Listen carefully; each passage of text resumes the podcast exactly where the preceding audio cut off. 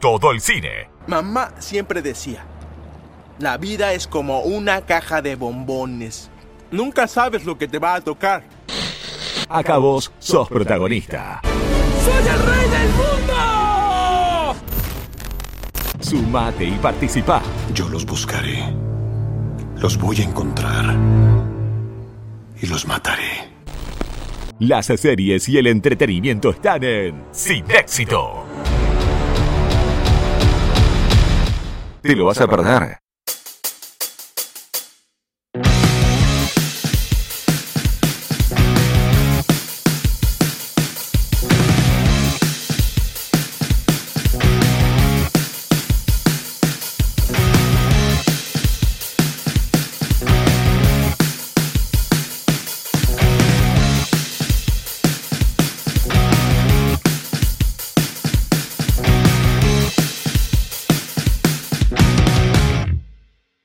Banda amiga, ¿cómo andan? Bienvenidos a un nuevo programa de Sin Éxito. Estamos nuevamente en la plataforma de Spotify como es de costumbre con este humilde podcast de cine y series que bueno, con tanto cariño venimos haciendo desde el mes de febrero. Si quieren repasar alguno de nuestros episodios pueden hacerlo aquí mismo en la lista de reproducción, siguiendo nuestro perfil de Sin Éxito en Spotify o si no pueden ver eh, nuestras historias destacadas de Instagram en arroba sin éxito-bajo. Los invitamos a seguirnos y participar de toda la variedad de, de juegos que proponemos durante las semanas, participar de los programas y obviamente estar informados con las mejores noticias del mundo de las eh, series y del mundo del cine.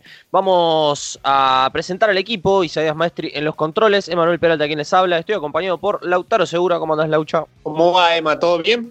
De lujo, espectacular. Señor Pedro Garay, lo saludo también. ¿Qué tal? ¿Cómo va todo? Impresionante, los escucho muy bien, los escucho, los escucho bien, relajados, no sé si están de buen humor o, o, o algo, pero los noto como, como buenas energías, particularmente. Es un tema, es que vamos a tocar un tema que me encanta. Bien, bien. No sé si el señor Garay también eh, coincide. Sí, a mí me intimida un poco, es un tema amplio, pero no importa, haremos nuestro mejor esfuerzo por llevar nuevas recomendaciones a las casas.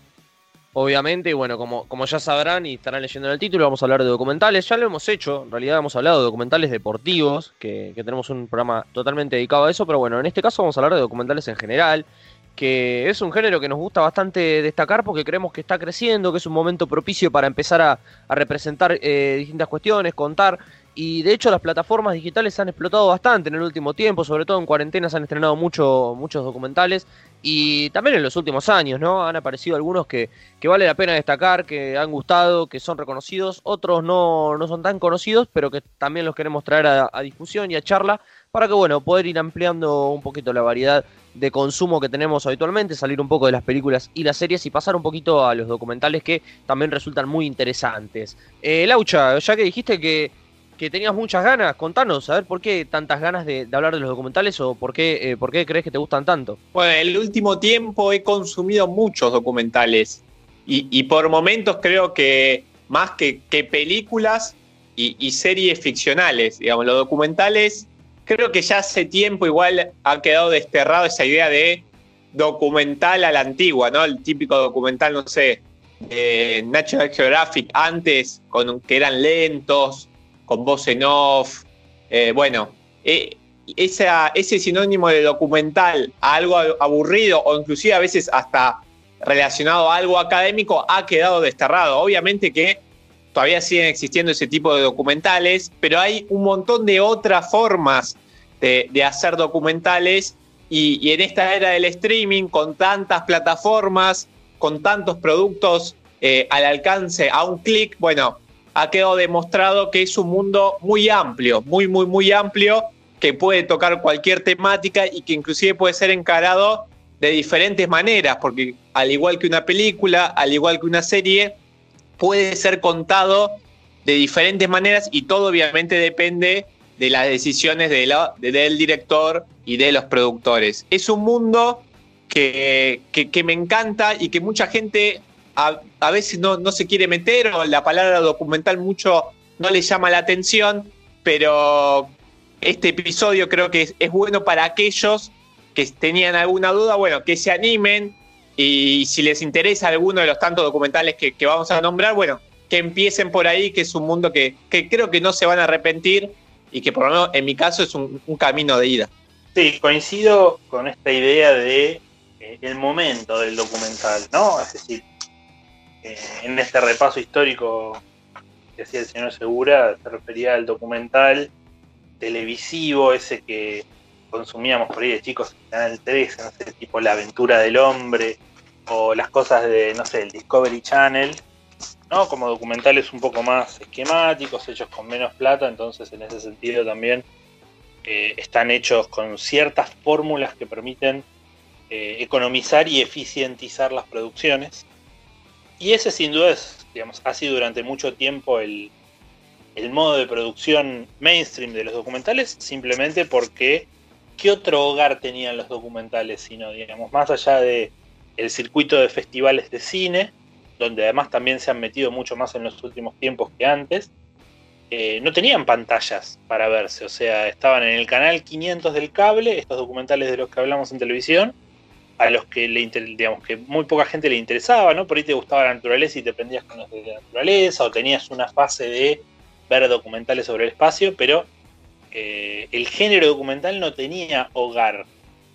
Yo no sé si es eh, digamos, me parece que es una conjunción de factores. ¿no? Por un lado, encontraron un nuevo hogar los documentales en las plataformas on demand, sin dudas, que a la vez, al ver el interés del público, sobre todo por ciertos géneros de documentales, que eso seguramente lo vamos a tocar en un ratito, eh, bueno, pusieron una buena cantidad de dinero para que se produzcan documentales un poco más engordados. Si bien, y esto también es como, para charlar, eh, me da la sensación de que muchos siguen apostando, la mayoría de las casas productoras siguen apostando a un tipo de documental bastante esquemático. Eh, es como un formato televisivo un poco mejorado. Eh, eso por un lado, también me parece que en los últimos 20 o 25 años la cantidad de material que tenemos filmada, ¿no? digamos, de, desde registros caseros hasta archivo televisivo, bueno, explotó, estalló exponencialmente. Pensemos que en los 90 tener una cámara de video era una excentricidad, sobre todo ¿no? acá en Argentina, por ejemplo. Muy poca gente la tenía, la comprabas afuera, era todo un chino. Eh, ya, digamos, en el 2000 ya cualquier persona tenía una cámara de fotos que filmaba eh, y 10 años después todos tenemos un, teléfono que filma directamente.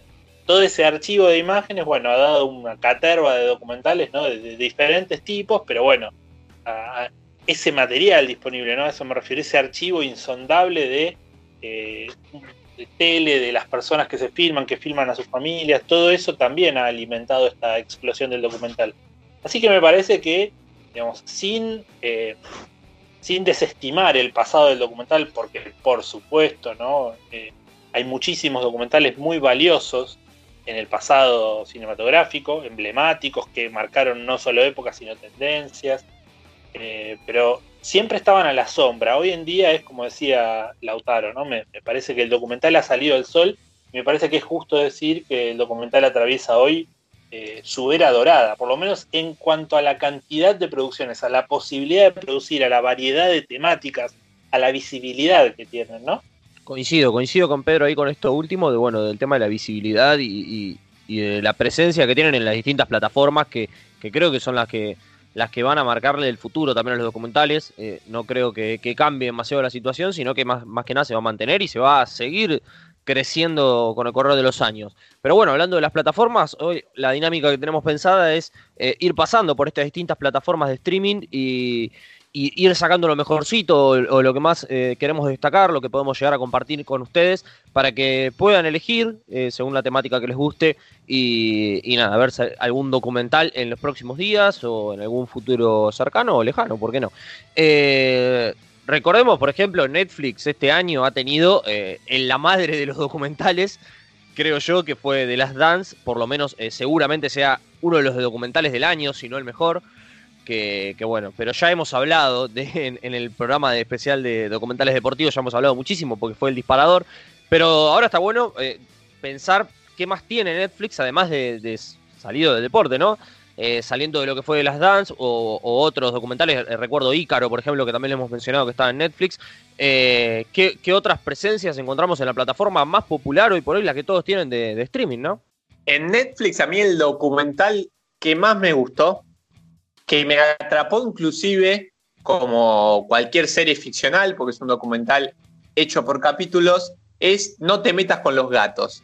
Es, un documental diferente justamente a, tal vez a, ese documental clásico, cuando uno dice documental, un poco lo que veníamos hablando. Pero les aseguro que es sensacional. Aquel que no lo haya visto, le cuento muy por arriba porque parte del encanto es ir enterándote de, la trama a medida que va avanzando los capítulos, porque si bien fue un caso muy famoso, por ejemplo, en Canadá, bueno, acá en la Argentina no teníamos ni idea y por eso eh, es todo nuevo y, es todo sorpresa y no sabemos cuál es el final. La, premisa del documental arranca que en internet aparece un video en donde un joven, que no se le ve la cara, mata a dos gatitos. Los mata eh, poniéndole una bolsa y dejándolo sin aire en el vacío y los mata. Bueno, ese video desencadena una gran ira de personas de todo el mundo, especialmente en Facebook, donde se empiezan a organizar, arman grupos con el objetivo de localizar al asesino de, esos gatos. Bueno, una investigación mucho más profunda que el FBI hacen, desde estudiar de todo elemento que se veía en el video para relacionar de qué país es. Bueno, es una, se vuelve hasta una obsesión para, para estos protagonistas. Dos de ellos son los que son entrevistados y, los que un poco van llevando adelante este relato, en donde también se mezclan eh, algunas imágenes, por ejemplo, de eh, lo que iban pasando los noticieros. No voy a contar mucho más porque la historia se empieza a poner cada vez más turbia, cada vez más rara, y, aparecen nuevos videos. Y bueno, la verdad que es impresionante eh, ese documental que me, encantó, me atrapó, inclusive me parece está muy bien hecho también. Así que aquel que, que no ve muchos documentales y que tenga Netflix, le recomiendo que una buena manera de empezar a ver documentales es no te metas con los gatos. Es que me lo han recomendado mucho ese, ¿eh? lo tengo presente, o, también he leído en Twitter, por ejemplo, que la gente lo, ha aclamado mucho. Eh, así que bueno, tenemos una recomendación fuerte para empezar, porque bueno, este es un documental que, ha traído que ha traído cierta repercusión, sobre todo con el mundo de los animales, que bueno, suele, suele tener bastante impacto, y más con una situación que se refleja como esta, que es eh, algo del maltrato, ya saliendo del maltrato, creo que también la premisa es bastante interesante. A ver, em, no solo de los animales, no, digamos, no solo la cuestión animal, que por supuesto está muy en agenda hoy, eh, ha hecho que este documental se destaque. Em, hoy al principio hablaba ¿no? de, ciertas tendencias. Esta es una, ¿no? En los documentales, las series documentales sobre todo, sobre crímenes verdaderos. el género True Crime, que bueno, que es un género que se remonta bastante más atrás, ¿no? A Truman Capote, a los documentales, los primeros documentales de Errol Morris, que en uno de sus documentales resuelve un crimen, por ejemplo. La delgada, línea azul exonera a un tipo gracias a su investigación en el documental. Eh, bueno, eso se volvió, ¿no? Como primero, durante mucho tiempo, como un género medio marginal eh, y literario, también bastante literario, con algunas entradas a lo largo del tiempo. Eh, pero con Netflix estalló, ¿no? Pensemos, ¿cuáles son las series documentales que hicieron furor en los últimos tiempos? Tiger King, el, Rey Tigre, ¿no? La, otra de, crímenes con animales también, es cierto. o Wild Wild Country, o Making a Murderer, The Keepers, todas estas series documentales sobre crímenes reales eh, que son, digamos, son como especie de, novelas policiales, pero hechos, digamos, hechos desde la realidad. De hecho, bueno, ahora en dos semanas se estrena la serie documental sobre el crimen de María Marta García Belsunce, nada más y nada, y nada menos, ¿no? En, Netflix, en la pantalla de Netflix.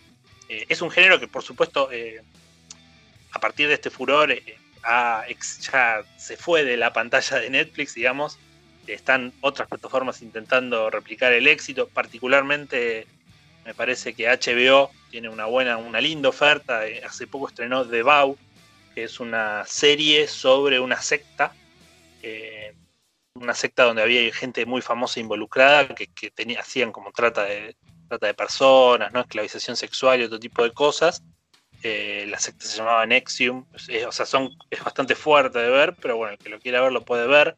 Sobre la misma secta hay una serie documental que también se acaba de estrenar en Stars Play, una plataforma poco utilizada en Argentina, Este, y, también pensaba en, una serie documental de HBO que se llama I'll Be Gone in the Dark, Me iré en la oscuridad, que es, por un lado, sobre un caso muy conocido de un asesino serial, y por otro lado, la historia de, la mujer que quiso, a través de un libro de este género, del género de True Crime, quiso eh, investigar la historia, destapar alguna nueva pista, bueno, y termina ella misma muriendo, ¿no? Como aplastada por el estrés de, intentar escribir esta historia. Así que bueno, todos temas bastante eh, truculentos, pero me parece que ahí también no hay un elemento. Me parece que más allá de eh, el enigma que uno intenta resolver como espectador, que sigue las pistas, que hipotetiza esa cosa medio interactiva que tiene el policial, también me parece que hay un poquito de morbo en el éxito de estos eh, de estas historias sobre crímenes verdaderos. Sí, sobre crímenes verdaderos hay un montón. es verdad. Eh, y en Netflix hace poco vi Padre Homicida, que, bueno, que es el caso, ahora no me acuerdo exactamente eh, el nombre, el caso Watts, me parece, pero bueno, como, Padre Homicida se encuentra, que lo que tiene de particular, o al menos a mí lo que me llamó la atención, es que nadie relata la historia, no es que hay entrevistas y se ve en retrospectiva todo lo que pasa, sino que está contado en base a las cámaras que llevan los policías en Estados Unidos, que las llevan en el pecho, y en base a videos familiares y a conversaciones privadas eh, que obviamente la, policía prestó y para, el documental. Se trata de un caso eh, que el título un poco anticipa, ¿no? De, que el padre mata a una mujer y a sus dos nenas chiquitas. En realidad el documental cuando, cuando empieza en realidad es que están desaparecidas, que una amiga denuncia que no, que no encuentra que no sabe dónde está su amiga ni sus dos hijas. Y aparentemente en ese principio el padre tampoco sabía nada. Bueno, te van contando cómo se va desarrollando, porque también te muestran las cámaras de, cuando está con la policía, como me sale el confesionario, el confesionario en donde los investigadores, los fiscales le hacen las entrevistas a él y cómo él va, a terminar revelando que eh, él fue el autor del crimen. Pero me parece muy interesante la manera en que está contada, porque son es como material en crudo, así te lo venden en parte, y, así van contando el relato desde la desaparición hasta que lo condenan. Bueno, tenemos entonces varios, eh, varios crímenes por resolver en Netflix. Creo que la plataforma se, se orienta más que nada a ese tipo de documentales, parece. Eh, por lo que me van diciendo, yo la verdad que no, no estoy muy informado respecto a documentales, no es un género al cual eh, no, no, iba a decir que no le tenía precio, pero no, no es que no le tenga precio, sino que no lo, no lo suelo consumir eh, tanto como, como, otros géneros, como en las películas, por ejemplo. Pero no sé si quiero, les quiero preguntar por uno que particularmente se estrenó este año y que sé que ha tenido mucha repercusión, que es el de Jeffrey Epstein. No sé si lo han visto y, y si quieren contar un poco respecto a eso, si lo vieron, eh, que creo que ha sido uno de los más destacados del año, por, por lo menos por lo, la repercusión, ¿no? Sí, a ver, eh, asquerosamente vivo, ¿no? El, documental eh, no ahorra en ningún tipo de sutilezas. A mí me parece, digamos, en algún punto uno, uno le pide sutilezas muchas veces al cine, ¿no? Que haya cierto, ciertos matices, porque sin matices también se pierden muchas aristas de las historias. Pero en algunas historias es como que está bien que sea, ¿no? Estamos hablando de un tipo que abusó de decenas de mujeres, eh, así que me parece, me parece bien. El documental es cierto, fue, digamos, hizo bastante ruido. Eh, por la, porque es una figura muy pública, sobre todo en Estados Unidos, creo.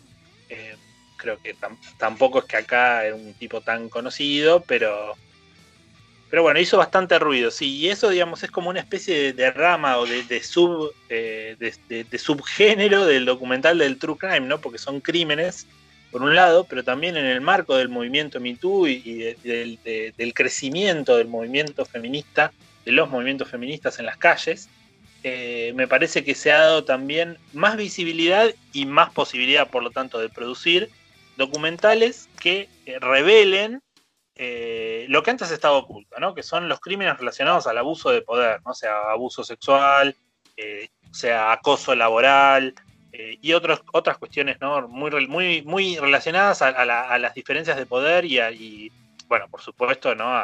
al machismo y demás, ¿no? Pero eh, sobre todo este, a estas diferencias de poder porque son tipos con mucho poder. en ese sentido, eh, hay, hubo varios, hubo varios documentales este, este año, además del de Jeffrey Epstein al, al respecto. Hizo mucho ruido, yo no me acuerdo si salió este año o a fines del año pasado, el de Michael Jackson. Fue terrible, además es una cosa terrible de ver. Eh, sobre todo a la gente que le gusta la música de Michael Jackson, porque se vuelve muy real este tema de, bueno, uno puede seguir escuchando o consumiendo la música, el arte de una persona que, uno considera, digamos, un- una especie de, villano en la vida real, ¿no? Eh, eh, me parece que estos documentales también te ponen cara a cara con ese tipo de personas.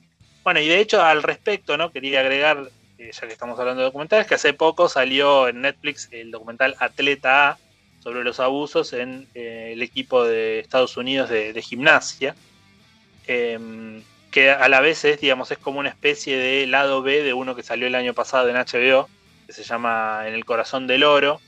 Eh, los dos sobre el mismo caso, los dos sobre el mismo médico que abusaba de las gimnastas, eh, que también hizo bastante ruido, sobre todo a la gente que nos gusta el deporte, porque bueno, eh, también ahí se empieza a destapar una olla, ¿no? Que durante mucho tiempo no, se dijo nada, no solo del- de la cuestión del abuso sexual, sino del tema del abuso de poder, como decía, ¿no? Del, del exceso de confianza, del exceso de poder que tienen eh, los atletas jóvenes en adultos, ¿no? En gente grande, los padres los dejan con los entrenadores, con los médicos, nadie se preocupa si los están volviendo a palos, nadie se, nadie se preocupa si, si los abusan porque les tienen plena confianza a la autoridad. Bueno, el documental un poco brinda algunas herramientas para empezar a desandar eh, este camino y a construir ¿no? espacios más seguros. Eh, me parece que en ese sentido, ¿no? con lo que decía al principio, no son documentales eh, que trabajen la sutileza, son documentales de denuncia que quieren cambiar la forma en la que se hacen las cosas. Algunos aportan, ¿no? Como algunas profundizaciones o algunas hipótesis que van un poco más allá de, la anécdota puntual, pero en general, bueno, la, idea es generar un impacto. A mí no me parece mal eh, desde el punto de vista de, de que son temas urgentes, eh, pero bueno, es algo que digamos que a mucha gente le ha caído mal, ¿no? Como esta, esta idea de, de, usar el documental para militar ciertas cuestiones sociales en los ámbitos más puristas, ¿no? De la gente que piensa en el arte por el arte. Bueno, se han dado algunos debates tuiteros, ¿no? Tampoco nadie se anima demasiado a ir contra ciertas historias, pero bueno, se han dado algunos debates ahí al respecto. Es cierto esto de que los documentales eh, tienen como este, este rol de visibilizar, ¿no? De visibilizar ciertas cosas.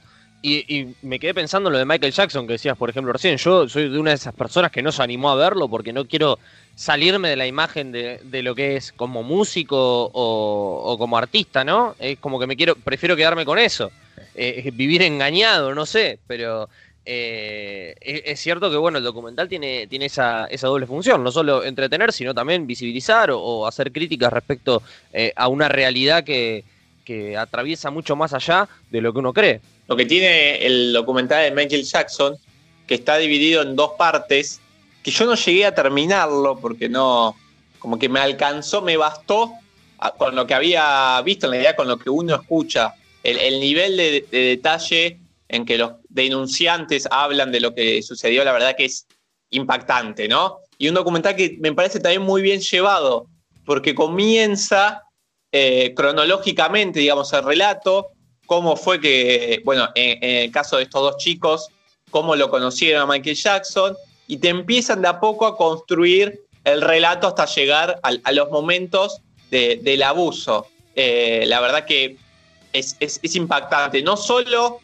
porque es Michael Jackson, sino también por lo que cuenta, ¿no? Fuese quien fuera quien fuera, obviamente que se magnifica con, con su figura. Eh, pero es un documental que inclusive había como medio anulado un poco, ¿no? Porque me acuerdo que, que, me había impactado mucho lo, lo, que había escuchado. Bueno, ahora escuchándolo a Pedro y que, que, que me lo recordó, eh, también me acuerdo que no lo llegué ni a terminar. Pero la verdad que es un documental que, que, que, recomiendo también, que, que me sumo, que, creo que es valioso también escuchar ese tipo de relatos, esas denuncias, no solo porque es Michael Jackson, sino porque obviamente puede llegar a habilitar un montón de, otros relatos de, gente que, por miedo, por diferentes circunstancias que ha vivido esos horrores, no se anima, bueno, capaz puede llegar a ayudar en ese sentido hablamos de, la música, ¿puedo hacer una, recomendación? Eh, nada que ver, eh, igual, nada que ver a Michael Jackson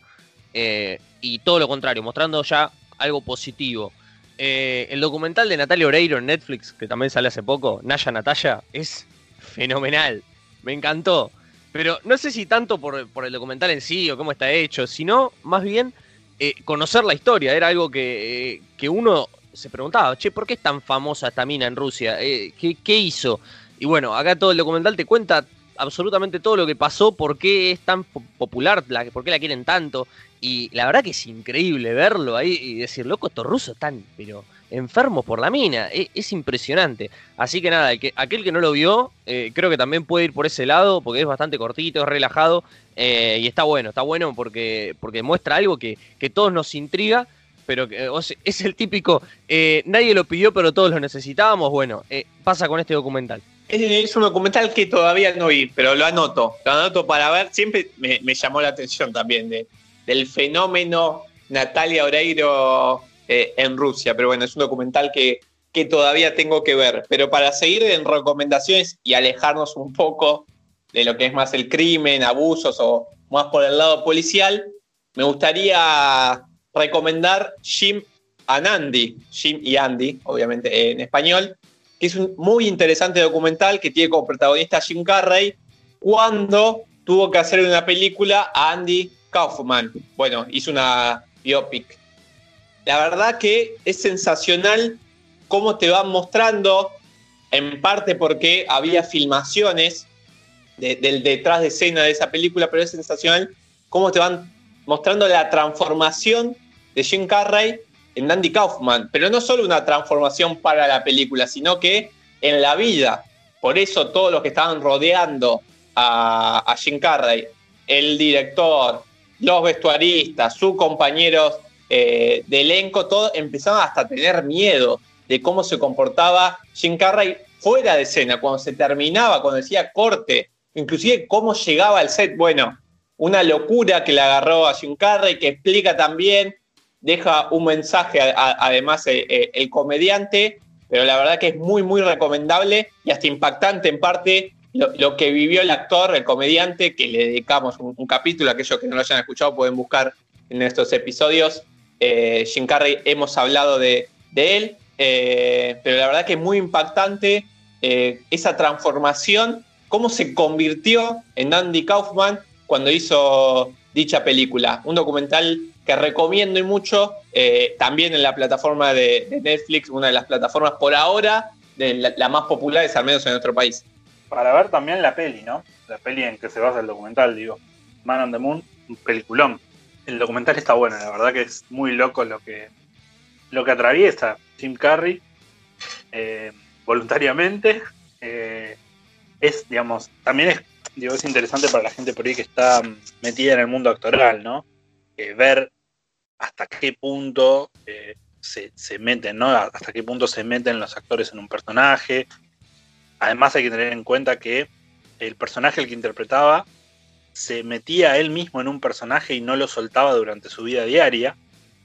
Eh, digo, Andy Kaufman eh, interpretaba un personaje en, la vida, la vida pública, como digamos, de la misma manera que no sé, Sasha Baron Cohen aparece en actos haciendo de Borat, una cosa así. Eh, así que un poco es como interpretar un personaje que interpreta un personaje que interpreta un personaje, ¿no? Era como un agujero de conejo y uno entiende un poco cómo se le va la cabeza. Que además, bueno, por supuesto, a Jim Carrey no le hace falta demasiado para que se le vaya la cabeza. La peli la vi, la peli tengo que decir que la vi, me gustó mucho eh, y es una cuenta pendiente que tengo con el documental, creo que ya lo habíamos mencionado también en algún episodio al documental y, y, había prometido verlo, todavía no cumplí mi promesa, pero ya lo haré en algún momento, pero sí, eh, resulta muy interesante siempre ver esto del trasfondo de, todo lo que sucede, lo que uno y cómo por detrás está pasando otra cosa. Eh, eh, eso, la verdad que está siempre muy bueno verlo y no sé si tienen alguna recomendación más respecto a Netflix, pero ya se me ocurrió una recomendación de otra plataforma de algo parecido. Si querés, para cerrar un poco Netflix, tengo como dos categorías, voy a nombrar dos documentales de, cada una de esas categorías, por así llamarlas. Por un lado, y puede estar un poco relacionado con la, con la primera recomendación de No te metas con los gatos, porque es en relación al mundo de las redes sociales. Uno se estrenó hace muy poco, inclusive hizo mucho ruido, que es el, dilema de las redes sociales, donde ex empleados de Facebook, por ejemplo, Instagram, Pinterest, Twitter, bueno, cuentan un poco cómo es el detrás de escena de las redes sociales y por qué son tan, tan, adictivas, eh, por qué, cuál es el, el, objetivo que tienen las empresas, cuáles son las consecuencias. Bueno, es un interesante documental en donde al final em, tiran como algunas puntas de, bueno, ¿qué, qué sería lo mejor para desintoxicarse un poco de las redes sociales, para no estar tan pendiente de las mismas y que las mismas no nos terminen atrapando. Si bien tiene, por un lado, es bastante pesimista, por otro un poco lo compensa con, algunos tips, por así decirlo, de, estos especialistas, de esos que estuvieron en, el corazón de, la maquinaria de, las empresas que, se encargan de las redes sociales. Y el otro es un poquito más viejo, que también está en Netflix del 2019, ah, no es tan viejo, del 2019, que es Nada es privado. Lo que cuenta es el escándalo que se armó con la consultora británica Cambridge Analytica, la cual estuvo detrás, por ejemplo, de las elecciones presidenciales de Estados Unidos en el 2016, donde ganó Donald Trump. Lo que te muestran es esa campaña que se armó personalizada, ya no una campaña electoral en donde un mensaje tratando de captar la mayor cantidad de votantes, sino que a través de lo que cada uno entrega, la información que entrega en las redes sociales, no solo con lo que escribe, sino también con los me gusta, por ejemplo, bueno, empezaban a armar, armar perfiles de votantes en estados clave, entonces le empezaban a tirar publicidad personalizada para lograr que voten a Trump, por ejemplo, ¿no? Si uno no estaba tan contento con los inmigrantes en Estados Unidos, bueno, le iba a aparecer una publicidad de Trump eh, diciendo algo relacionado a los inmigrantes, digamos.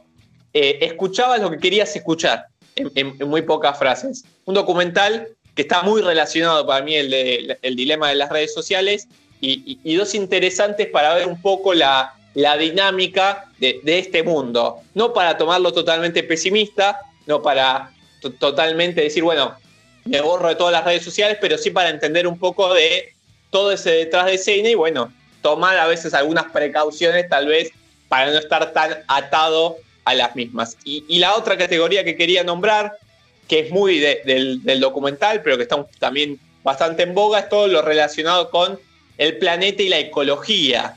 Uno de los grandes documentales, creo que el más grande que hizo al respecto, se llama Nuestro Planeta, ¿no? que tuvo una creo, participación de casi mil personas que trabajaron como cuatro años, recorrieron 50 países y que ellos llaman como un homenaje al planeta Tierra en donde buscan crear un poco de conciencia por el daño ¿no? que, le estamos ocasionando. Especialmente son muy buenas las imágenes, es creo un documental muy, muy visual eh, y, es interesante inclusive hasta para, para ver eh, en familia. Eh, tiene imágenes impactantes de diferentes partes naturales del mundo. Y el otro, sí más relacionado con la denuncia, es Océano de Plástico, un documental que en realidad el director estaba, quería filmar a la ballena azul, que es el mamífero más grande del mundo, y cuando la quiere ir a filmar en el medio del océano se encuentra con la gran cantidad de plásticos que había en el océano y ahí comienza eh, eh, el documental, así comienza en realidad el documental y, va eh, mostrándote todo el problema que hay en relación a los plásticos y nuestros océanos. Océano de Plástico se llama en Netflix, está muy bien hecho. Hay varios documentales al respecto, pero bueno, ese es uno que recomiendo y que, y que está fácil de acceder porque está justamente en Netflix. Un lujo, Laucha, un lujo, la verdad. Eh, esos son más, eh, no tanto el de las redes, los, de redes sociales, sino los ecológicos, más lo que uno tiene pensado como documental, eh, más allá de lo que, estamos acostumbrados ahora. Una mirada más Discovery Channel y, demás que, que, tienen otro tipo de otro tipo de enfoque. Pero bueno, estos de redes sociales también han crecido mucho en la popularidad porque la gente también es de los que no se animan a ver, porque, o por lo menos yo he leído en Twitter gente que dice, no, no lo quiero ver porque me van a, me van a lavar la cabeza y no voy a querer usar más Instagram o lo que sea. Y, nada, como que la gente no, se anima a tirarse de cabeza y, ver estas cosas. Sí, y, también igual está bueno para tener una mirada crítica, como todo, ¿no? No, no, no quiere decir que hay que dejar de usar de y tampoco dejar de, decir, de, de no ver potencialidades que pueden llegar a tener reales, que un poco habla de eso a- al comienzo del documental, pero obviamente no dejan de ser empresas, ¿no? Y en donde también es importante ver que los datos, la importancia que tienen nuestro- nuestros datos, ¿no? Que no solo se entregan escribiendo, sino también mediante a, lo que uno va interactuando. Pero obviamente hay que hacer un balance, no irse ni a un extremo ni al otro. Pero bueno, son documentales que creo que son interesantes para ver. Lo que me pasó con el dilema de las redes sociales y que una, y habla en una parte de esa dependencia que tenemos y te explican, por ejemplo, por qué crees que cuando te mandan, te etiquetan en una foto, la notificación no tiene la foto. Si tranquilamente te podría mostrar una foto y bueno, te explican que es para que entres y una vez que vos entrás, cuando scrolleás siempre vas a ver algo nuevo. Bueno, es como eh, el anzuelo para que te terminen atrapando. Lo paradójico es que vos ves un documental en Netflix y a mí me pasó que cuando termina de ver el documental, Netflix ya me estaba iniciando otra, otra serie, otra película, ¿no? Digamos, la misma plataforma, si bien no es una red social, bueno, lo que, lo que buscaba es que yo siga atrapado mirando algo, bueno, ciertas paradójicas, paradojas de, de este mundo, ¿no? Y un poco también a veces de- del capitalismo, ¿no? Que convierte en mercancía aquello que muchas veces eh, empezó siendo como una denuncia. Pero bueno, es interesante, es un documental interesante para, para ver, eh, bastante llevadero el dilema de las redes sociales, nada es privado, tal vez es un poco más, más, más lento, un poco más pesado, pero bueno, son dos buenos documentales para, para ver respecto a estas temáticas. Perfecto, entonces quedan hechas esas recomendaciones. Vos, Pedro, ¿alguno más de Netflix que tengas? Así pasamos después a, a otras plataformas. No, no, muy completo el resumen segura. Perfecto, ¿querés empezar con alguna otra plataforma vos? ¿O alguno que tengas ahí presente de otro lado? Si quieren vamos a Amazon, que es una plataforma que por ahí en estos días mucha gente ha agarrado, ¿no? Como una especie de alternativa, tiene un catálogo mediano, no es Netflix desde ya, pero al no haber sido tan explorada en tiempos de cuarentena, digo, con, digamos, al principio no la tenía nadie, bueno, es como la gran novedad. Y conozco bastantes personas que se han colgado de Amazon.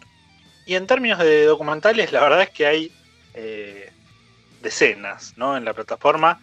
Algunos clásicos que ahora voy a mencionar, pero eh, me quería agarrar de uno que, es, una, es una de mis películas preferidas de los últimos 10 años.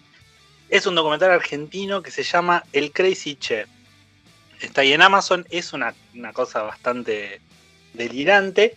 De un tipo, un argentino, que un día eh, digamos, decide mandarse a mudar a Estados Unidos, trabajaba acá en Argentina, en Entel, qué sé yo, no ganaba bien, bueno, voy a Estados Unidos. El tipo, un tipo que no tenía, digamos, no era un, un físico nuclear, un, chabón, ¿no? Había dejado la facultad, no, sabía bien qué hacer, trabajaba en Entel.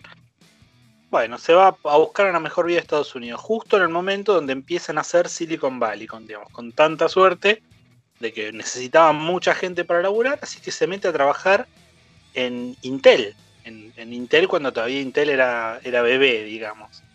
Y como, como tenía algún tipo de, digamos, de, de, mm, de cariño por, el comunismo que en, aqu- en aquellos momentos, en alrededor de los 70, 80, eh, todavía existía en el mundo, ¿no? Como una estructura bastante sólida. Bueno, lo que decide es robar los planos de los microprocesadores y enviarlos a Cuba.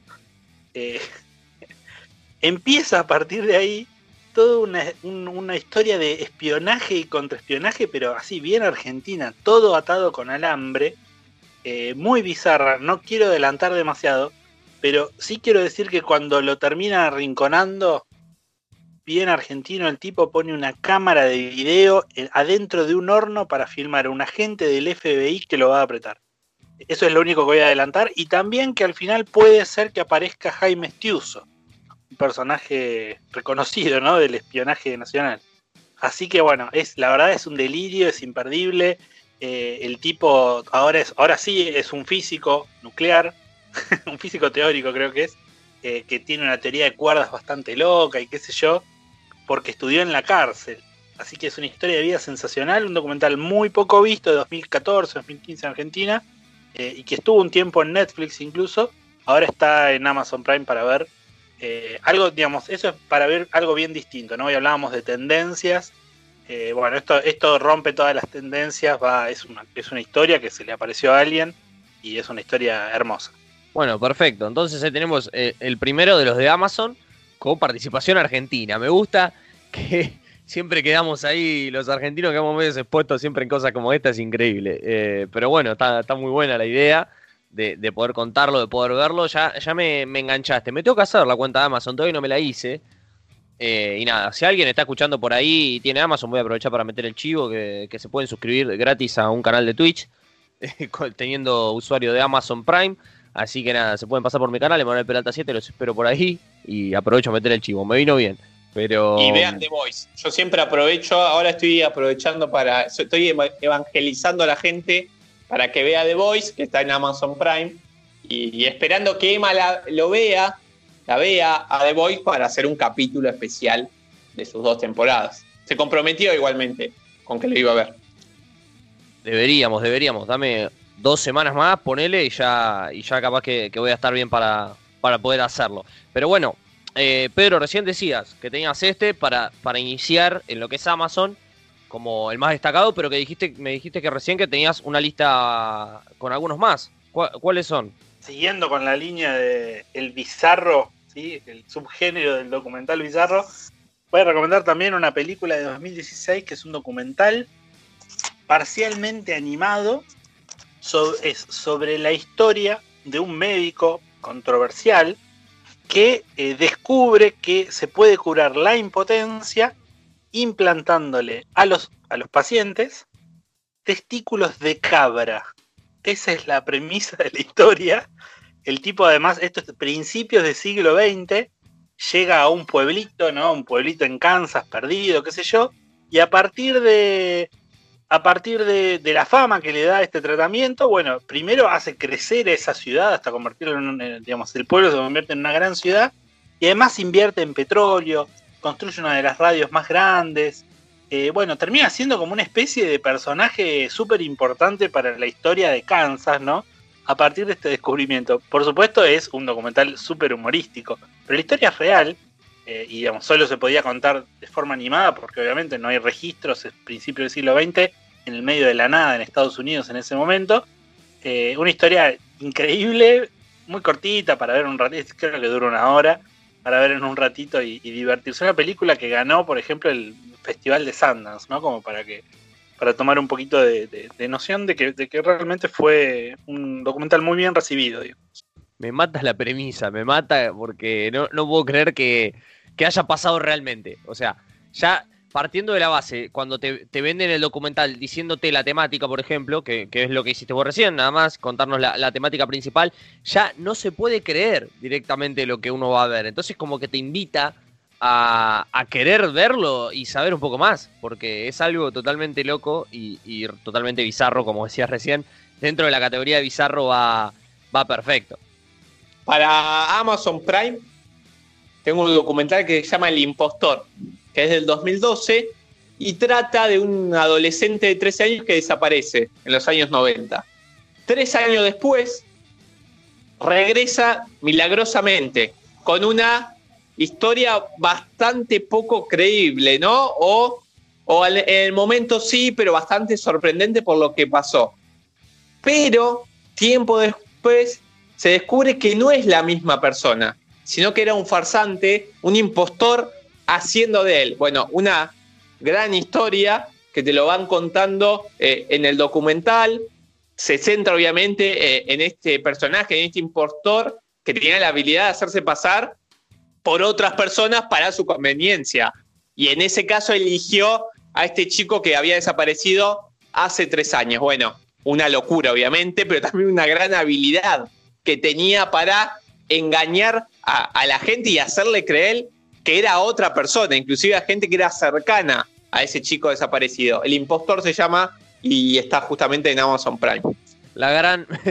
Cuando contabas, no, no podía parar de pensar en el capítulo de Los Simpsons. La gran Skinner, Armando Barreda. Exactamente, exactamente igual, aunque Skinner cuando Armando Barreda vuelve, la madre en realidad sabía que no era él, ¿no?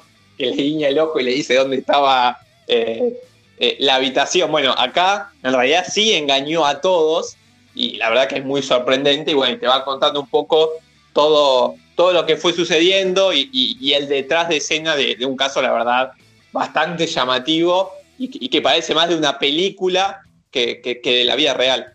Bien, perfecto. ¿Tenemos alguno más que ande dando vueltas por Amazon? Yo de acá no tengo ninguno, la verdad, porque como ya les dije, todavía no tengo la plataforma, así que no, no he visto nada al respecto. Yo agrego rapidito dos clásicos que están ahí para ver, simplemente para pasar quizás a la próxima plataforma, teniendo en cuenta que se nos va a acabar el tiempo. Eh, por un lado está en Amazon Prime Cuando éramos reyes, que es el documental sobre la pelea de Mohamed Ali eh, con George Foreman, Zaire. Bueno, un documental muy, muy recordado por todo el mundo que le gustan los deportes, ¿no? Ganó el Oscar. Eh, una, especie de documental fundamental, ¿no? Así. Es viejo, es del 95, pero se ve es muy ágil, se ve muy bien, se, mantiene muy bien con el tiempo. Bueno, es una historia además medio eh, espectacular, ¿no? Todo lo que le pasó a Mohamed Ali. Este, y bueno, y, es, y el clímax con esa gran pelea ahí en Side. El otro que quería mencionar, nada más que al pasar, esto entiendo que es una de esas películas que puede enfurecer a mucha gente. Se llama Dawson City Frozen Time. Es una especie de documental experimental muy, muy lindo, muy bello, con una música hipnótica hermosa. Un tipo encontró abajo de una pista de hielo miles y miles de, cintas de, de, fílmico, ¿no? De, cine mudo viejo que se habían perdido para siempre, películas que se habían perdido para siempre. Las encontró congeladas y por lo tanto bastante bien conservadas. Y básicamente hace como una especie de historia eh, del cine que se entrelaza con la historia de este, material encontrado, eh, mostrando las imágenes que encontró nada más con música de pop. Así que bueno, por supuesto, no, no hay diálogos, es, toda una propuesta que puede, bueno, puede disuadir a muchos de verla, pero el que le interese alguna cosita más experimental fue, digamos, fue en su momento, cuando se estrenó, hace ya cinco años, fue una especie de, hizo bastante ruido, fue muy halagado, muy aplaudido por la crítica, le fue muy bien en festivales. Así que bueno, y está ahí para ver en Amazon Prime, ¿no? en el catálogo así profundo de Amazon Prime. Perfecto, bueno, entonces ya tenemos Amazon Prime resuelto, nos queda el último ratito de programa. Bueno, ya eh, tocamos las dos principales plataformas de streaming de hoy por hoy, pero bueno, tenemos por ahí un montón más. Eh, yo quería mencionar, por ejemplo, eh, con lo que decía hoy, ¿no? De, de esto de, de, mostrar la realidad del set por detrás, todo lo que pasa por detrás, eh, con un documental muy conocido, pero que no todos lo vieron, eh, sobre todo los fanáticos obviamente de la serie en cuestión, que estoy hablando de La Última Guardia, documental de Game of Thrones, que cuenta cómo se grabó la, la última temporada de la serie principalmente, va mostrando todo el detrás de escena, el contacto con los actores, con los extras, con los dobles, con la gente de vestuario, todo. Eh, mostrando locaciones y demás, que está muy bueno, la verdad, muy interesante para todos aquellos que les guste ver más que nada cómo se produce un monstruo eh, tan grande dentro de lo que son las series, como, como lo que fue Game of Thrones. Eh, obviamente que es más recomendado para aquellos que vieron la serie, porque bueno, se va a comer un gran spoiler en general, todo aquel que no la haya visto. Pero bueno, es un documental que se estrenó junto con el final de la serie, ahí al poquito tiempo, así que eh, no todos lo vieron, realmente los que vieron la serie no todos lo vieron, así que nada, no quería dejar pasar la oportunidad para que lo puedan ver o que lo, que lo recuerden por lo menos. Es bastante larguito, dura como tres horas, pero bueno, es un solo episodio de un tirón que está disponible en la plataforma de HBO Go, que es la, plataforma del canal HBO. Aquellos que tienen la suscripción al canal lo van a poder libremente, sin, ver libremente, si no, seguramente en algún punto de la web por ahí lo pueden llegar a encontrar.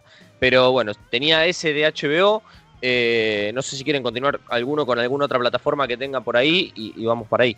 Sí, de HBO hoy, hoy mencionamos un par cuando hablábamos de crimen verdadero. HBO también tiene como otra faceta que son los documentales de personas famosas, como las, biopics documentales, tiene varios de ese género. Em, quiero destacar por un lado Bright Light, que es el, que se realizó sobre Carrie Fisher, eh, Carrie Fisher, la princesa Leia, por supuesto eh, muy, muy bueno, muy emotivo. Y por otro lado, el de Robin Williams, eh, que es increíble, es un documental devastador de una de las personas ¿no? más graciosas de, de, de nuestros días. Eh, bueno, y de su trágico final, ¿no? un documental es terrible de ver, es dolorosísimo, pero bueno, es muy, muy buen documental y bueno, sobre una figura no muy interesante como Robin Williams. Eh, y una última de HBO, dejo yo también para, para el que esté interesado. Hoy hablábamos ¿no? de, los, de los documentales, por un lado sobre crímenes verdaderos y por otro lado sobre abusos. Bueno, una especie de piedra fundamental de, de esa mezcla de géneros la dio hace ya una década, un poco más, la película Capturing the Freedmans, también una, una película oscarizada que ganó el Oscar, eh, que comienza con un documentalista que está haciendo una película, creo que es una película sobre payasos de cumpleaños, una cosa así. Y descubre que uno de, los, de sus entrevistados tenía un padre y un hermano que habían sido condenados por pedofilia. Y bueno, primero se interesa por esa historia y sumado a eso encuentra que eh, esta persona tenía un montón de material que se había filmado, que habían filmado videos caseros desde que había comenzado como la indagatoria de estos personajes, que es la verdad que es impresionante. Además, digamos, termina, termina construido como un documental sobre lo que parecía ser una familia idílica y lo que en realidad era bajo la superficie. También una, una película estremecedora eh, y bueno, fue muy importante en su tiempo, ¿no? Fue, una película, digamos, en un momento donde todavía no se hablaba mucho de estas cuestiones como hoy, eh, fue bastante estremecedor para mucha gente ver, ver ese tipo de imágenes, ¿no? También ahí de forma tan descarnada. Bien, perfecto. Entonces, tenemos HBO, eh, también gran variedad. Me interesa mucho el de Robin Williams, porque bueno, eh, ya hace casi seis años, creo, seis, siete años que falleció, bueno, y, y, su imagen siempre está muy, muy viva. Y, nada, este, eh, a mí me gustan particularmente mucho las biopics, entonces eh, un documental contando sobre la vida de algún personaje eh, es algo que, me gusta ver. dicho esto, les quiero recomendar otro que no, la verdad que no lo, no lo pude encontrar, lo estaba buscando recién a ver dónde podía encontrarlo. Yo lo vi en la tele, lo vi en, el canal de DirecTV, creo que lo dieron hace poco pero es original de Paramount y es el documental de Paul Walker, el actor de Rápido y Furioso, que cuenta todo lo que fue su vida respecto a la actuación, su muerte y demás. También está muy bueno, me gustó, a mí me gustó mucho, siendo un reconocido fanático de las películas. Eh, lo disfruté, pero no lo pude encontrar como para que decirles, bueno, vayan a verlo a tal lado. Sé que en YouTube está, pero en inglés. Eh, ese es el problema, eh, pero bueno, capaz que si tienen suerte algún día de estos lo, pasan por la tele y lo pueden llegar a ver, pero bueno, ese también lo quería mencionar. Sí, yo quería mencionar también, no, no sé en qué plataformas están.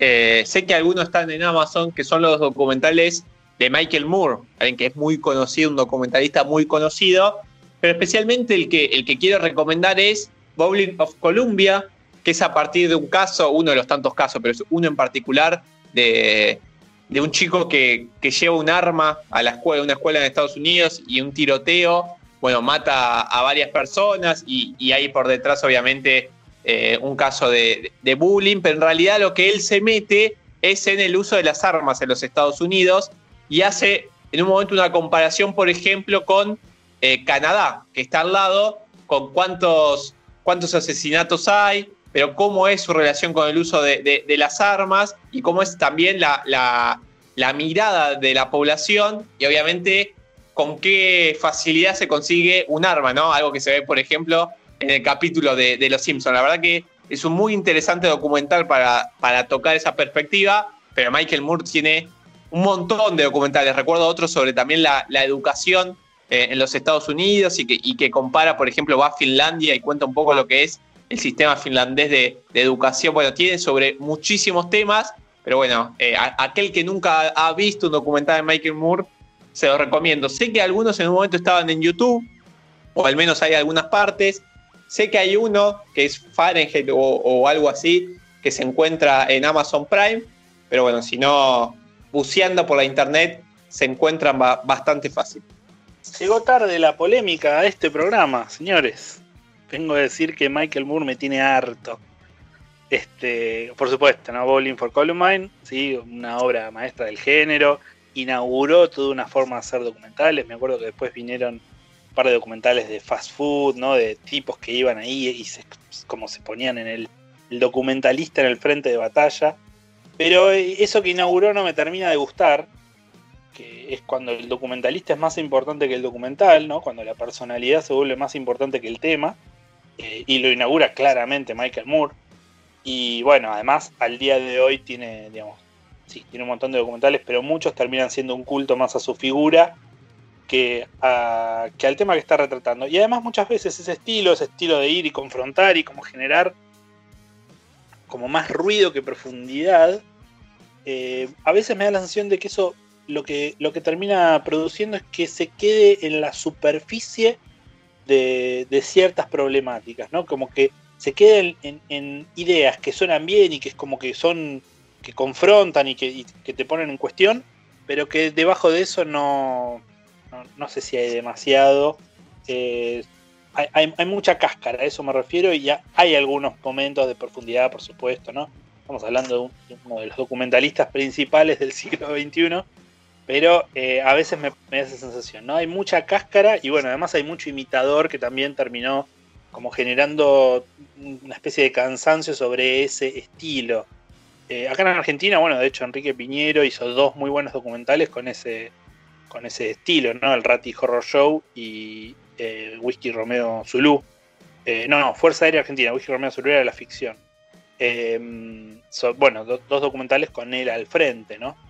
Eh, pero bueno, yo a Enrique Piñero le, le tengo, más allá de que también tiene como una personalidad así medio megalómana, le tengo bastante aprecio y me parecieron esas dos muy buenas películas.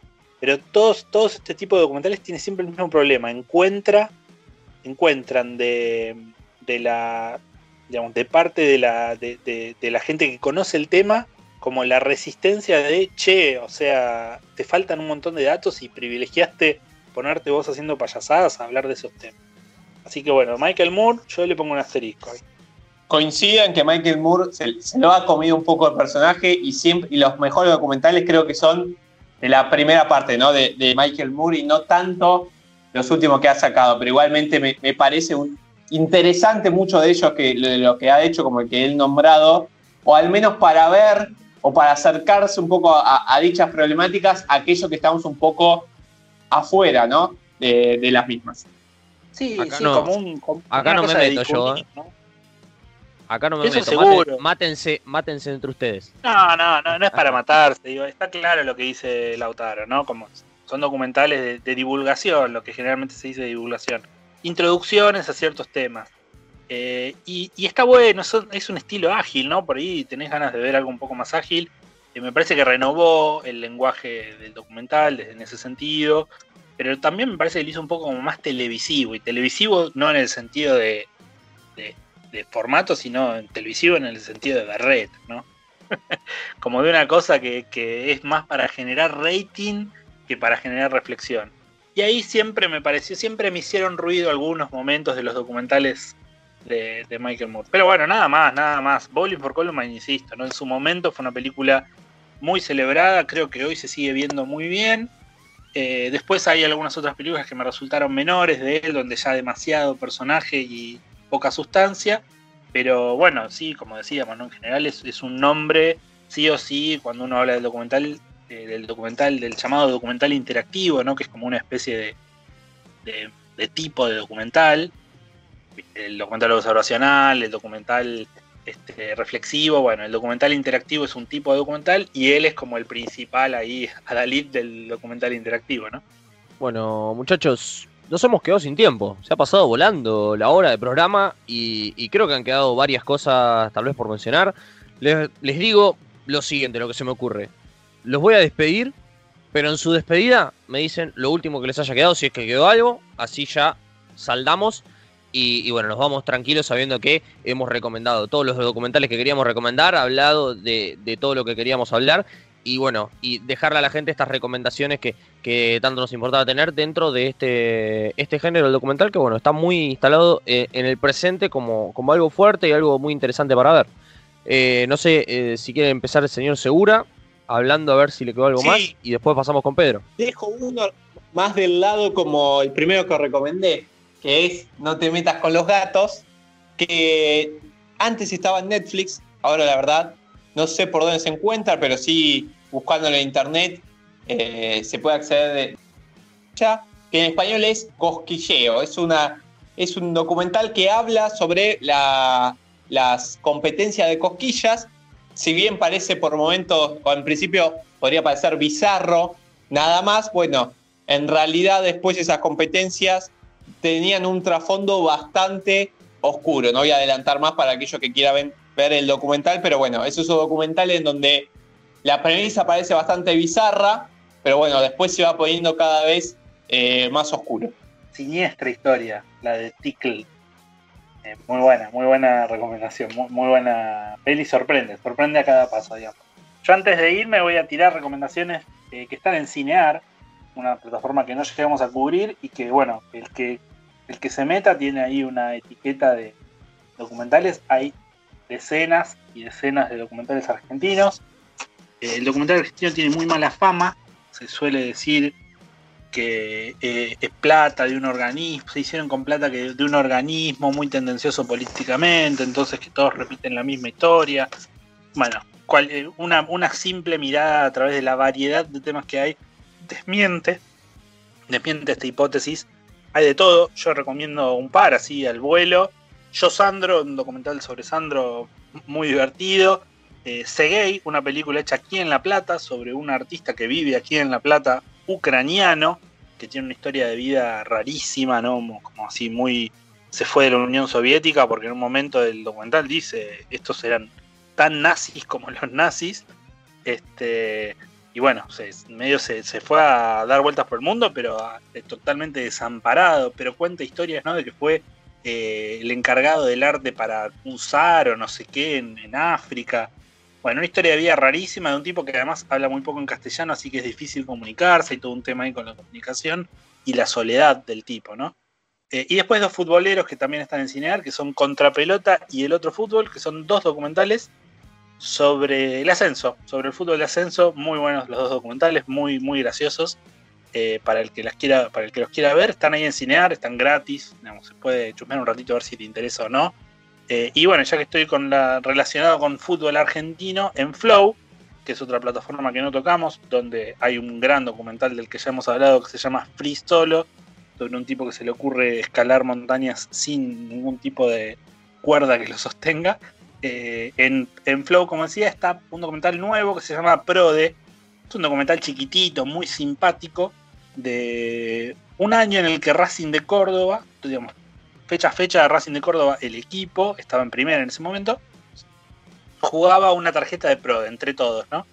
Y eh, en una fecha se enteran de que, bueno, le pegaron a, los 12 y solo faltan jugar ellos. Por suerte se habían puesto a ganar, ¿no? no es que se tenían que tirar el bombo, pero si ganaban, ganaban el PRODE. Eh, así que bueno, es, la historia contada, mezclada con imágenes del partido, y además es un partido que se resuelve sobre la hora, tiene todos los condimentos de una cosa épica, pero a pequeña escala, muy divertida, muy divertida película, muy cortita también para ver, está ahí en Flow. Bueno, buenísimo. Entonces hemos tocado ya prácticamente todas las plataformas con varias recomendaciones y es el momento de despedirnos. Recuerden, los esperamos en eh, arroba sin éxito bien bajo, nuestra, nuestra cuenta de Instagram, donde ahí podemos intercambiar opiniones, eh, buena onda, mala onda, lo que quieran, los esperamos por ahí, síganos, que, que nada, vamos a estar muy agradecidos. Pero bueno, eso es todo y nos vamos a reencontrar la semana que viene recién eh, en Spotify nuevamente con otro episodio de Sin Éxito, así que los esperamos. Los saludo muchachos, señor Segura y señor Garay. Nos vemos la próxima semana. Un abrazo para todos. Emanuel Peralta quien les habla, Isaías Maestri en los controles. Nos despedimos hasta la semana que viene. Chau.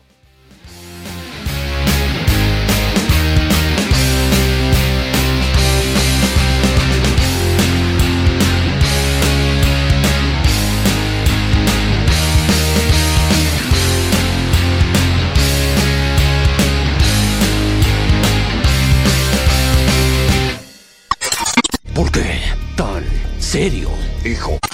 En caso de que no los vea. Buenos días, buenas tardes y buenas noches. Hasta la vista, baby.